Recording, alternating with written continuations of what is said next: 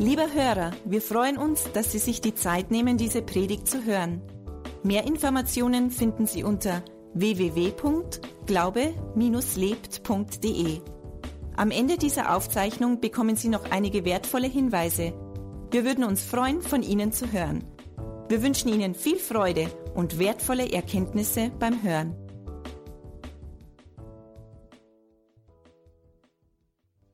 Bei uns zu Hause habe ich auch immer so ein Auge, wenn ich irgendwo unterwegs bin, was kann man denn wieder neu dekorieren? Und überall sieht man immer Love, Love, Love. All you need is love. Ähm, überall ist Liebe. Und dann habe ich mir gedacht, jetzt schauen wir uns doch mal an, was denn biblisch eigentlich Liebe bedeutet.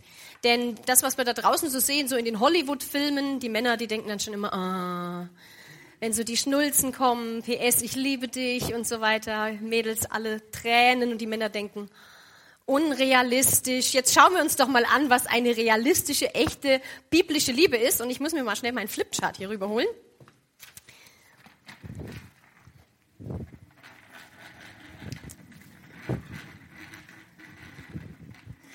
Also wie gesagt, da draußen wenn wir uns in der Welt so umschauen, hören wir viel von Liebe und Hollywood spiegelt uns vor, was Liebe ist. Und, und wenn man sich die Filme tatsächlich mal ganz realistisch anschaut, dann weiß man, na ja, das ist jetzt alles irgendwie gar nicht so realistisch, was darüber kommt.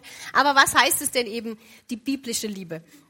Und die erste Bibelstelle, die ich dazu vorlesen möchte, ist Johannes 3, Vers 16. Ich lese aus der Schlachterübersetzung.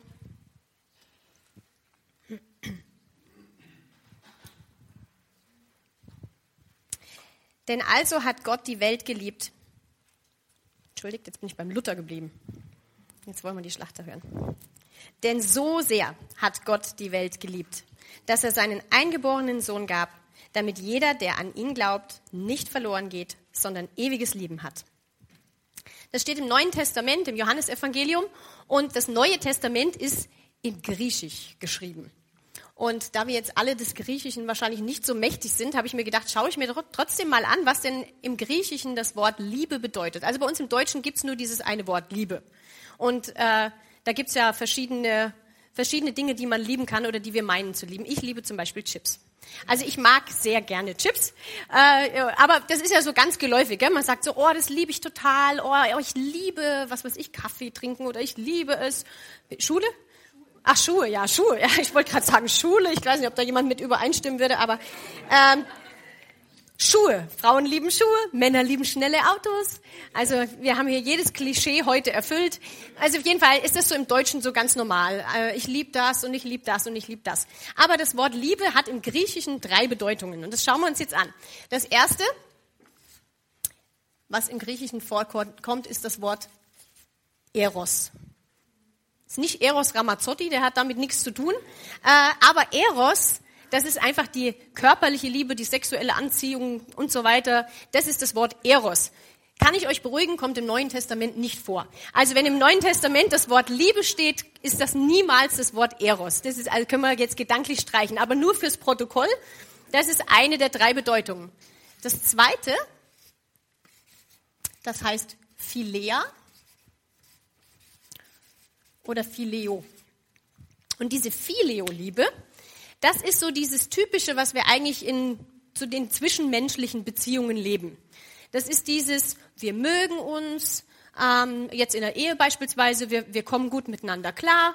Das ist dieses, ich, ich tue was für dich, du tust was für mich. Beispiel, Mann und Frau sitzen in der Badewanne, Mann wäscht der Frau den Rücken. Okay, jetzt habe ich dir den Rücken gewaschen, jetzt wäschst du mir den Rücken. Ganz blödes Beispiel. Ich tue was für dich, du tust was für mich. Wenn du nichts für mich tust, tue ich auch nichts für dich. Das ist so unsere menschliche Liebe. Und bis zu einem gewissen Punkt sagt man dann, na gut, der eine opfert sich ein bisschen mehr auf für den anderen und dann ist wieder mal eine Zeit, wo der andere mehr tut und es ist auch völlig alles in Ordnung. Aber das ist dieses ähm, Geben und Nehmen, unsere Ansichten stimmen soweit unter, überein, die Interessen stimmen soweit überein. Ähm, ja, es ist einfach so dieses, äh, solange das funktioniert zwischen uns und wir uns gegenseitig geben und nehmen, funktioniert alles. Die meisten Ehen scheitern dann an irgendwas, äh, wo es dann nicht mehr klappt. Weil, wo dann der eine sagt, nö, jetzt reicht's mir aber, weil ich bin immer nur der, der gibt, gibt, gibt und da kommt nichts zurück. Das ist so diese Filio-Liebe. Und dann haben wir noch diese dritte Liebe. Und das ist das Wort Agape. Und dieses Wort Agape, das ist auch das Wort, was in diesem Bibelvers vorkommt, den ich gerade vorgelesen habe. So sehr hat Gott die Welt geliebt, Agape, dass er seinen einzigen Sohn gab, damit jeder, der an ihn glaubt, nicht verloren geht, sondern ewiges Leben hat. Und diese Agape-Liebe, das ist die Liebe Gottes.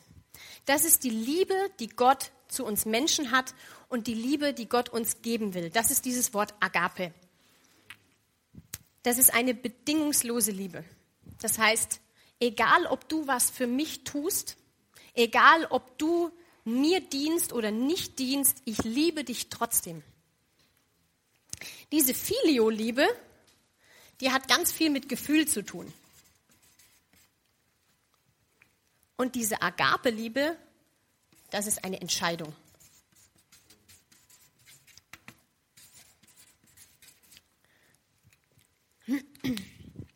Bei der Filio-Liebe ist es so, wenn ich mich nicht mehr gut fühle in der Beziehung, ziehe ich einen Schlussstrich.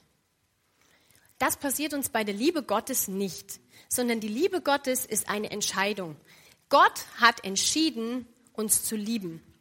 Egal, ob wir jetzt liebenswert sind oder nicht, egal, ob wir uns anständig benehmen oder nicht, egal, ob wir ihn zurücklieben oder nicht. Gott hat eine Entscheidung getroffen und hat gesagt, ich habe die Welt so sehr geliebt, dass ich meinen einzigen Sohn gegeben habe.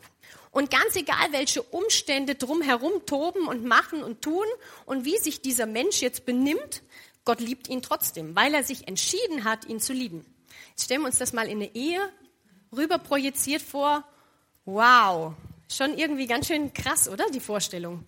Egal, was der andere macht, du liebst ihn trotzdem, weil du dich entschieden hast, ihn zu lieben.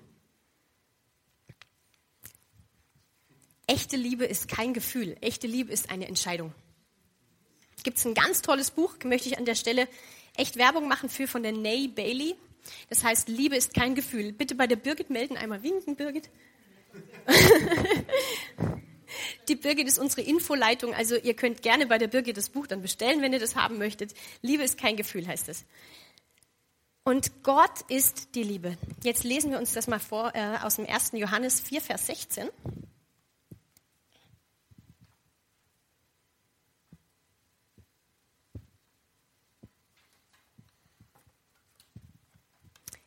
Ich liebe dieses Handy. Und ich bin immer noch nicht drüber ob ich jetzt wirklich schneller bin mit meiner Bibel oder mit dem Handy. Aber hier habe ich mehrere Übersetzungen. Johannes 4, 1. Johannes 4, Vers 16. Und wir haben die Liebe erkannt und geglaubt, die, die Liebe, die Gott zu uns hat. Gott ist Liebe. Und das ist wieder dieses Wort Agape. Und wer in der Liebe bleibt, der bleibt in Gott und Gott in ihm. Jetzt frage ich euch, habt ihr schon mal jemanden getroffen, der Liebe ist? Also ich habe in meinem Leben schon viele liebe Menschen getroffen und es gibt so richtig liebe Menschen. Da denkst du, mei, die sind so lieb. Also die sind wirklich liebevoll und sachlich und ah und immer alles super und du könntest sie knuddeln, weil die sind einfach lieb. Aber hast du schon mal jemanden getroffen, der Liebe ist? Und das ist so richtig wow. Und hier heißt es, Gott ist Liebe. Das ist wieder dieses Wort Agape. Und im Johannes 15, Vers 12 und 13.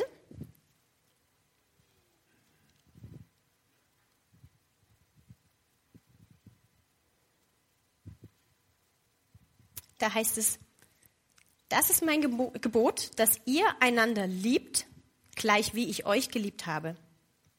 Größere Liebe hat niemand als die, dass einer sein Leben lässt für seine Freunde. Wow, hier heißt es jetzt nicht nur, Gott liebt uns so, Gott hat sich entschieden, uns zu lieben, egal was wir tun, egal wie wir darauf reagieren, sondern Gott sagt auch noch, das ist mein Gebot, dass ihr einander liebt, gleich wie ich euch geliebt habe. Also jetzt kommen wir genau in diese Situation rein, die ich eben gesagt habe. Boah, stell dir das mal vor in der Ehe, das wäre tatsächlich so. Boah, egal was der macht, du musst ihn trotzdem lieben, du darfst ihn trotzdem lieben. Und Gott sagt hier, das ist mein Gebot, dass ihr einander liebt, gleich wie ich euch geliebt habe. Denn größere Liebe hat niemand als die, dass einer sein Leben lässt für seine Freunde. Und da sind wir schon bei Ostern, beim Kreuz. Jesus hat sein Leben für uns gelassen. Und hier heißt es, dass niemand größere Liebe hat als der, der sein Leben lässt. Wenn wir uns mal die Situation vorstellen, und das haben wir ja manchmal, liest man so in der Zeitung oder sieht es irgendwie im Fernsehen, da ist der Held. Und der Held hat sein Leben gelassen, beispielsweise ein Feuerwehrmann, Haus ist am Abbrennen, es ist noch ein Kind drin. Und er sagt, ist mir egal, ob ich dabei sterbe, ich hole jetzt dieses Kind daraus. Und dann schauen wir das an im Fernsehen, haben Gänsehaut oder lesen das in der Zeitung und denken, wow, was für ein Held ist das, dass der sein Leben gelassen hat für dieses Kind. Es war ihm wurscht, ob er stirbt bei der Aktion. Er hat, es war ihm so wichtig, dieses Kind da rauszuholen. Und das ist im Prinzip genau das Gleiche, was Jesus für uns getan hat. Größere Liebe hat niemand als der, der sein Leben lässt für seine Freunde. Und jetzt ist es vielleicht so, dass wir denken, naja gut, okay, das können wir jetzt alle noch nachvollziehen. Das ist ein Kind und vielleicht würden wir das tatsächlich auch tun. Aber jetzt stellen wir uns mal den größten Depp vor. Vielleicht habt ihr da jetzt schon mal so ein Bild im Kopf. Bei jedem denkst du direkt so Klick, oh ja, logisch, gell? Der Meier oder der Müller oder so und so. Stell dir den größten Depp vor, der dir in deinem Leben begegnet ist. Und ganz ehrlich, es laufen viele Deppen da draußen rum. Und dann sollst du dein Leben für den lassen. Das Haus brennt und Meier ist drin. Und du stehst davor und denkst, ah, weiß ich ja jetzt auch nicht, ob ich tatsächlich für den Meier in das Haus gehen soll. Es ist genau die Situation im Prinzip, vor der Jesus gestanden hat damals.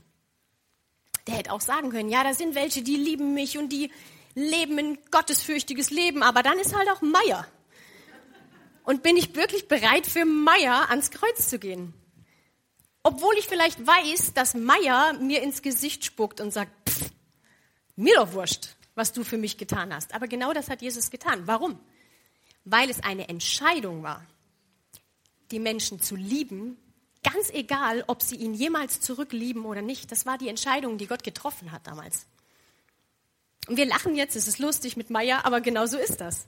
Und genau das müssen wir uns vor Augen halten. Was für eine Liebe hat Gott zu dieser Welt, dass er sagt, ich sterbe sogar für Meier. Und jetzt denken wir natürlich, okay, ich kenne diese Meiers. Jeder hat so einen Meier im Leben, oder? Jeder weiß so, oh Mann, ehrlich, also der Meier.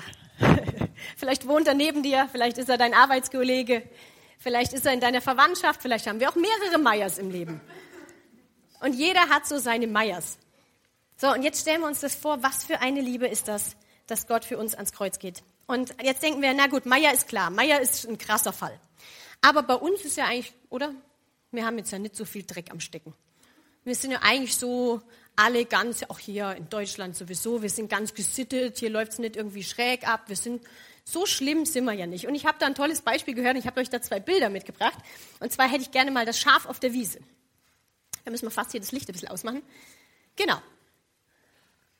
So, jetzt schauen wir uns die Schafe an und denken, schön, ja, schön, Lammfilet. Nee. Streich das. Wir schauen das Schaf an und denken, na, das Schaf, das sieht ja eigentlich, also, das ist brav und lieb und ist ja so schön flauschig und weiß und eigentlich ist das so ein Bild, ja, ein Schaf ist so was Reines und besonders die kleinen Lämmchen, die sind ja so rein und so weiß und so schnuckelig und, und die schaut man so an und denkt, ja, bei denen ist alles gut. Und so ist das manchmal, wenn wir unser Leben anschauen. Wir haben diesen grünen Hintergrund, das ist so die Welt, mit der vergleichen wir uns und da sagen wir, boah, also verglichen zu anderen, also im Vergleich zu anderen bin ich echt, passt, oder? Kein Dreck am Stecken, alles gut und bin ein weißes Schaf, was auf einer schönen Wiese glänzt und man vergleicht sich mit den anderen und denkt im Vergleich zu Meier, schneide ich echt gut ab. Aber jetzt kommt das zweite Bild. Hm. Naja gut, ähm, und jetzt vergleichen wir uns mal mit der Heiligkeit Gottes. Rein, weiß, heilig ohne Fehler, ohne Makel und da sind wir irgendwie schon nimmer so lecker aus dagegen, oder? Du guckst dieses Schaf an und denkst so im Vergleich zu diesem, boah, zu diesem weißen, reinen, frisch gefallenen Schnee, da sieht unser Fell echt ein bisschen eklig aus. Das ist der Vergleich, den Gott macht. Gott vergleicht nicht zwischen Müller, Meier, Schulze, sondern Gott vergleicht mit seiner Herrlichkeit. Hm. Und wenn wir da daneben stehen, dann schneiden wir irgendwie alle nicht so dolle ab. Jeder hat schon mal gelogen. Jeder ist schon mal aus der Haut gefahren. Vielleicht nicht nur einmal. Jeder hat mal vielleicht irgendwie ein bisschen schlechte Laune, getrickst, die Kinder zusammengeschissen, beim Autofahren geflucht. Keiner von uns natürlich. Mensch, fahr doch! Jeder hat schon mal irgendwie die Nerven verloren. Das heißt, die Bibel sagt dazu Sünde. Und Sünde ist eigentlich nichts anderes als Zielverfehlung. Danke. Ähm, kannst wieder wegmachen. Wenn wir uns vorstellen, wir haben eine Zielscheibe. Gibt es welche, die schon mal Dart gespielt haben hier? Ich habe früher immer gerne Dart gespielt. Heute bin ich nicht mehr so toll, aber da gibt es in der Mitte das Schwarze, das ist das Bullseye. Und wenn wir versuchen, also normalerweise jeder, der versucht Dart zu spielen, versucht auf dieses Bullseye zu zielen. Und dann wirfst du ständig daneben. Und es ist dann völlig egal in dem Moment, wenn die Vorgabe ist, dieses Bullseye zu treffen und du wirfst 10 Zentimeter daneben, dann hast du daneben geworfen. Und wenn du ganz knapp einen Millimeter daneben wirfst, neben das Bullseye, hast du trotzdem daneben geworfen. Und das ist eigentlich nichts anderes als das, was die Bibel als Sünde bezeichnet. Du hast das Bullseye nicht getroffen. Zielverfehlung. Es ist genau dieses Bild, was wir hatten mit dem Schaf. Neben Gottes Heiligkeit, neben Gottes Standard sehen wir einfach nicht so dolle aus. Aber im Alten Testament gab es dann immer die, das Opferlamm. Da haben wir auch noch ein schönes Bild dazu. Das ist wirklich süß. Genau, moi. Und dieses Opferlamm wurde immer geschlachtet. Das war rein, das durfte keine Fehler haben, keinen Makel, das musste perfekt sein. Das war das perfekteste, weißeste, schnuckligste, kleinste Lämmchen, was man sich vorstellen kann. Und dieses Opferlamm wurde dann geschlachtet und dann wurde das Blut zur Sündenvergebung vergossen. Das heißt, wenn ich äh, als Volk Israel damals, wenn die Sünden aufgehäuft hatten, dann ist dieser hohe Priester ist in den Tempel gegangen und hat dann geopfert im Allerheiligsten dieses Opferlamm und hat die Sünde weggewaschen. Und jetzt im Neuen Testament, Gott sei Dank, schlachten wir keine süßen kleinen Lämmchen mehr. Aber wir lesen im Johannes 1, Vers 29.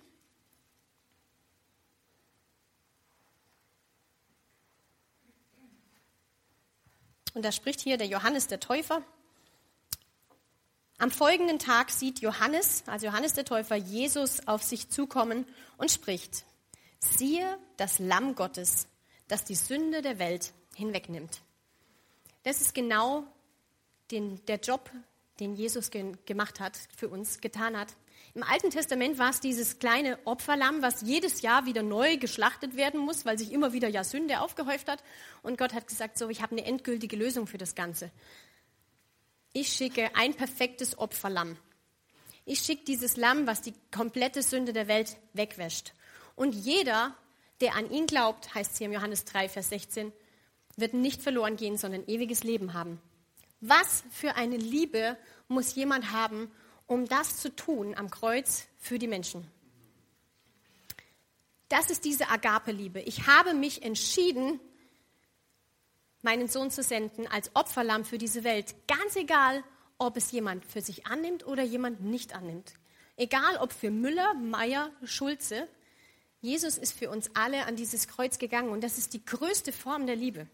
Und ich finde diese Geschichte so toll von dem Königreich. Und dieser König hatte ein Riesenreich, war ein guter König. Und er hat gesehen, in meinem Reich geht es drunter und drüber. So geht es nicht mehr weiter. Ich muss jetzt mal ein paar Regeln, ein paar neue Gesetze schaffen. Wenn sich an die gehalten wird, dann läuft alles wieder in Ordnung. Wenn wir uns vorstellen, wir sind auf dieser Welt und wir haben da draußen beispielsweise Verkehrsregeln. Jetzt stellen wir uns mal vor, wir würden alle fahren und es gäbe keine Verkehrsregeln. Jeder fährt, wie er will. Vielleicht warte schon mal in ein paar Ländern. Ich war schon mal in ein paar Ländern im Urlaub. Da gibt es vielleicht auch Verkehrsregeln. Wenn es welche gibt, sind sie nicht erkennbar. Jedenfalls, du fährst und denkst, Junge. Und wir haben eben diese Verkehrsregeln, damit hier alles gesittet läuft. Und genauso hat der König gesagt, ich brauche für dieses Land Gesetze, weil das kann so nicht weitergehen. Hier geht es drunter und drüber. Er hat also diese Gesetze aufgeschrieben, hat die verkünden lassen und jeder hat gewusst in diesem Land, das sind die Gesetze, an die müssen wir uns halten. Und dann plötzlich hat er gemerkt, alles lief so weit rund, es wurde Ordnung, es kam alles wieder in Ordnung in dem Land. Und dann irgendwann hat er gemerkt, es wird so gemunkelt unterm Volk. Und immer wenn er kam, haben sie aufgehört. Vielleicht kennt ihr das auch so. Kommst irgendwo hin und die, hallo! So ging es dem König. Die Leute haben aufgehört zu reden, wenn er kam und er hat seine Berater geholt und hat gesagt, hier, jetzt mal Buddha bei die Fisch. Was ist hier los? Warum wird hier gemunkelt? Was, was ist los? Und dann hat der Berater rumgedruckt und hat gesagt, ähm, naja, du hast ja als Gesetz festgelegt, es darf nicht gestohlen werden, was ja gut ist. Wir haben deine Mutter beim Stehlen erwischt. Die Mutter war 90 und auf, diese, auf diesem Gesetzesbruch standen 20 Peitschenhiebe. Jetzt ist der König in der Bredouille, weil er sagt auf der einen Seite, wenn ich jetzt meine Mutter davonkommen lasse, nimmt mich keiner mehr ernst. Auf der anderen Seite aber, wenn ich ihr die 20, 20 Peitschenhiebe geben lasse, das wird sie nicht überleben. Die ist schon so alt und so gebrechlich und 20 Mal. Und der König, was hat der König getan? Der König hat gesagt, ich nehme die Schläge. Der König hat sich hingekniet und hat sich von seinen Leuten 20 Mal auspeitschen lassen, hat die Schläge auf sich genommen, damit die Mutter frei ist. Und ich finde das total bewegend, weil genau das ist das, was Jesus auf sich genommen hat für uns. Er hat die Strafe auf sich genommen und die Bibel sagt, die Strafe lag auf ihm zu unserem Frieden. Das Kreuz, und wir sollten nicht vergessen, dass das Kreuz das zentrale Thema von Ostern ist. Nicht die Eier, nicht die Schokoladenhasen, auch wenn die lecker sind, wir feiern an Ostern, dass Jesus für uns ans Kreuz gegangen ist und dass er wieder auferstanden ist. Wir feiern, dass er die Strafe auf sich genommen hat, damit wir frei sein können. Das Kreuz ist eigentlich nichts anderes als ein Liebesbrief Gottes an uns. Die Liebe, diese Agape-Liebe, fließt durch das Kreuz zu uns und es liegt an uns, was wir damit machen. Und vielleicht habt ihr schon mal einen Liebesbrief bekommen in eurem Leben. Ich kann mich erinnern, ich habe mal einen in der Grundschule gekriegt. Und das ist dann immer schön. Du hast dann diesen Brief ganz aufgeregt und machst den auf und liest den. Und jetzt gibt es mehrere Möglichkeiten, auf so einen Liebesbrief zu reagieren. Entweder du fängst laut an zu lachen und sagst, guck mal, ich habe einen Liebesbrief gekriegt, manchmal alle lesen, äh, lachst darüber und der andere steht blöd da. Das ist jetzt nicht so schön. Oder aber es gibt die Möglichkeit, dass du dich demjenigen zuwendest und sagst, oh, hey, vielen Dank für deinen Brief, war echt süß von dir und so, aber kein Interesse. Oder aber du sagst, ich liebe dich auch. Alles Herzchen, alles Zucker und schon sind wir wieder bei Hollywood. Also die drei Möglichkeiten gibt es, auf so einen Liebesbrief zu reagieren. Und genau diese drei Möglichkeiten hat Gott uns auch gegeben. Entweder lauthals lachen, so ein Quatsch. Oder aber zu sagen, ich habe das verstanden, aber nein, danke. Oder aber zu sagen, ich danke dir, Jesus, was du für mich am Kreuz getan hast. Ich nehme das an, was du für mich getan hast. Ich nehme diese Liebe an, ich nehme diesen Austausch an, dass du dich hast schlagen und kreuzigen lassen wegen meiner Schuld und ich nehme das für mich an. Diese drei Möglichkeiten gibt es, darauf zu reagieren.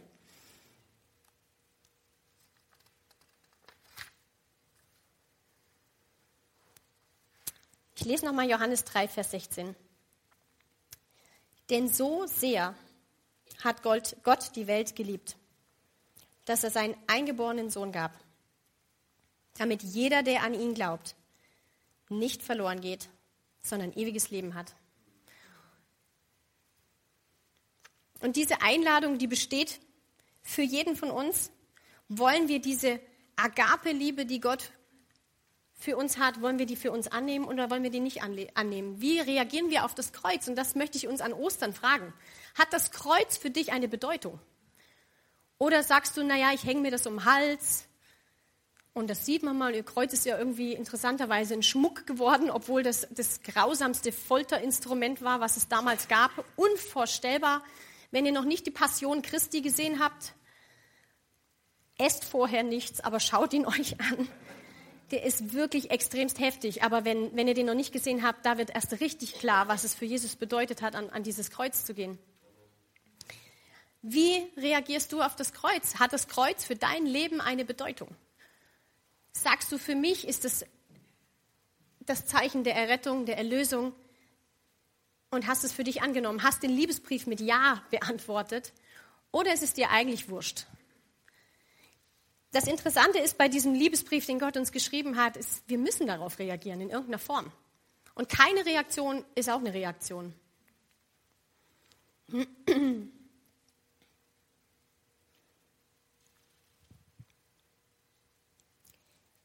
Gott liebt dich. Punkt. So heißt heute meine Predigt. Punkt. Was wir oft denken ist, Gott liebt mich, wenn ich. Gott liebt mich, wenn ich mich gut verhalte. Gott liebt mich, wenn ich ein braver Mensch bin. Gott liebt mich, wenn ich dies und das tue, wenn ich, äh, was weiß ich, viel spende, wenn ich gute Taten tue. Gott liebt dich. Punkt. Lass dir nicht einreden, und wir haben alle diese Stimmen im Kopf, lass dir nicht einreden, du bist jetzt noch nicht gut genug. Wenn du dann gut genug bist, dann kannst du zu Gott kommen. Dann hätten wir Jesus nicht gebraucht. Jesus hätte keine Bedeutung gehabt, das Kreuz Christi hätte keine Bedeutung gehabt, wenn wir es aus eigener Kraft geschafft hätten, gut genug zu sein. Und ich kenne das aus meinem eigenen Leben und vielleicht kennt ihr das auch. Ihr steht morgens auf, ultra motiviert. Heute werde ich einen guten Tag haben. Heute bin ich gut gelaunt, bin immer freundlich, ich wandle immer in Liebe, auch wenn Meier kommt. Oder heute Morgen bin ich aufgestanden, 5 Uhr, kurz nach 5, aus dem Bett geschlichen, habe gedacht, ich mache mir einen Kaffee und lese nochmal meine Predigtnotizen vor, äh, durch. Und um 10 nach 5 stand Leo in der Tür. Morgen, willst du hier? Da hätten wir schon das erste Mal wieder die Nerven verlieren können warum schläfst du nicht am Sonntagmorgen? Ja, und egal wie groß unsere Motivation ist, ich habe heute einen guten Tag, ich bin heute der liebevollste, liebenswerteste Mensch, der auf dieser Erde wandelt. Dann kommt der erste, nächste Mensch daher und dann ist schon wieder vorbei. Wir, wir, versteht mich bitte richtig. Natürlich sollen wir uns bemühen, gute Menschen zu sein. Also wir sollen jetzt nicht darum gehen wie die Axt im Wald und ich bin erlöst vom Kreuz Christi, ich kann jetzt Nee, natürlich ist ganz klar. Also wir geben uns Mühe, aber das wird uns nicht in den Himmel bringen. Das macht uns nicht zu einem besseren Menschen und das müssen wir uns vor Augen halten. Das Einzigste, was uns in den Himmel bringt, ist das Blut Jesus, was unsere Sünden wegwäscht. Jesus hat gesagt, ich bin der Weg, die Wahrheit und das Leben. Niemand kommt zum Vater als nur durch mich. Niemand. Und niemand kommt zum Vater, da steht nicht, wenn du ein guter Mensch bist, dann. Wenn du deine Nachbarn liebst, dann. Wenn du es schaffst, deine Kinder nicht mehr anzuschreien, dann. Wenn du es schaffst, Meier zu lieben, dann. Das ist eine, eine Sache, die entwickelt sich aus, von innen heraus. Wenn wir Erlösung und Vergebung von Jesus empfangen, werden wir uns verändern. Das macht was mit uns. Aber das passiert von innen nach außen und nicht, ich versuche von außen irgendwie das zu machen. Und deswegen ist dieser Titel heute für mich so groß und so wichtig. Gott liebt dich, Punkt. Wir haben ja im Deutschen diese zwei Worte sehr liebenswert oder sehr liebenswürdig. Und wir meinen immer, wir müssen liebenswert sein und liebenswürdig sein, damit Gott uns liebt. Nein, Gott liebt uns bereits. Er hat bereits die Entscheidung getroffen. Es ist eine Entscheidung, die Gott für uns getroffen hat. Unabhängig davon, wie wir darauf reagieren. Und hör nicht auf diese Stimmen, die dir versuchen zu sagen, du bist eh schon zu alt oder du bist zu jung oder du kannst sowieso nichts und alles, was dir so im Kopf rumschwirrt. Als wir hier angefangen haben, damals vor fast sechs Jahren jetzt, und ich habe gewusst, wir werden jetzt hier das Pastoren-Ehepaar sein, dann habe ich immer gesagt, oh, ich bin noch zu jung. Da sind Leute, die könnten meine Mama sein, da sind Leute, die könnten meine Oma sein und mein Opa sein ich soll denen jetzt was erzählen. Und so hat jeder von uns was. Vielleicht sagt, sagt in deinem Kopf die Stimme, aber du bist zu alt. Oder du kannst sowieso nichts. Jeder von uns hat diese Stimme, aber ich möchte euch sagen, Gott liebt dich. Punkt. Du brauchst nicht eine Performance abzuliefern und versuchen, ein Heiligenschein Christ zu sein habe ich letztens eine Postkarte gelesen. Ich bin ein großer Postkartensammler. Und da stand drauf, ey, bei deinem Heiligenschein blinkt schon wieder das Alarmlicht. Und bei uns blinkt der ständig, weil wir sind nicht perfekt. Und egal wie wir uns bemühen, wir werden niemals perfekt sein. Keiner von uns schafft das. Wir sind diese dreckigen Schafe.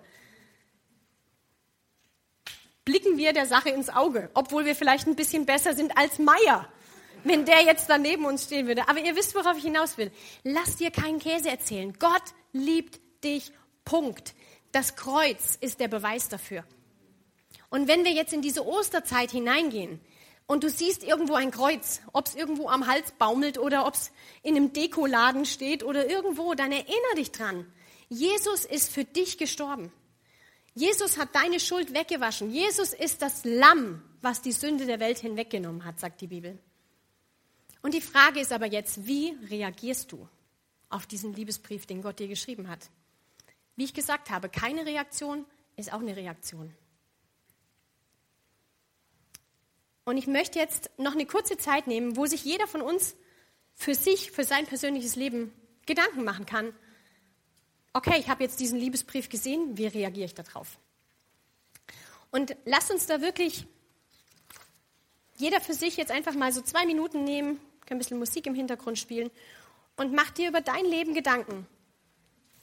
Du hast dieses Kreuz gesehen, du hast die Botschaft gehört, wie reagierst du darauf?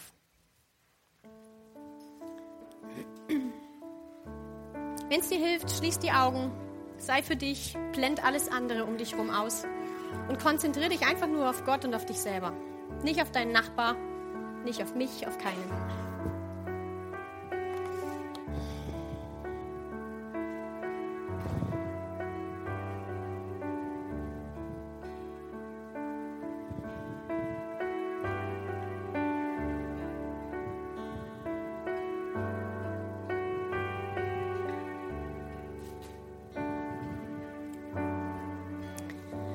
Möchte uns heute die Möglichkeit geben, die Antwort auf diesen Liebesbrief zu geben. Und wenn du für dich spürst, du hast das noch nie im Leben getan, du hast noch nie für dich persönlich Gott eine Antwort gegeben auf seine Liebe, die er am Kreuz gezeigt hat, dann kann ich dich einladen, möchte ich einladen heute Morgen, ein Gebet mit mir zu beten, um das für dich anzunehmen um dieses Blut, was Jesus für dich vergossen hat am Kreuz, diese, ja, diese Peitschenhiebe, um bei der Geschichte zu bleiben, für dich persönlich anzunehmen und zu sagen, ich danke dir, Jesus, dass du mich errettet hast. Und wenn du das mitbeten möchtest, wenn du das auch schon mal gebetet hast und sagst, ich will das nochmal ganz neu für mich machen, dann lade ich dich ein, einfach mitzubeten. Ich bete das Satz für Satz vor. Und wer das von Herzen glaubt, der darf das gerne mitbeten. Vater im Himmel, ich danke dir, dass du mich so sehr liebst. So sehr, dass du Jesus gesandt hast, um für mich zu sterben und alle meine Schuld wegzuwaschen. Jesus, ich danke dir dass du den Weg zum Vater für mich freigemacht hast. Ich nehme das für mich ganz persönlich an. Und ich bitte dich jetzt, komm in mein Herz und sei mein Herr. Amen. Lieber Hörer, wenn Sie dieses Gebet von ganzem Herzen mitgebetet haben, beginnt für Sie ein neues Leben. Wir würden uns sehr freuen, wenn Sie Kontakt mit uns aufnehmen und uns davon wissen lassen. Kontaktinfos finden Sie unter www.glaube-lebt.de. Wir wünschen Ihnen Gottes Segen.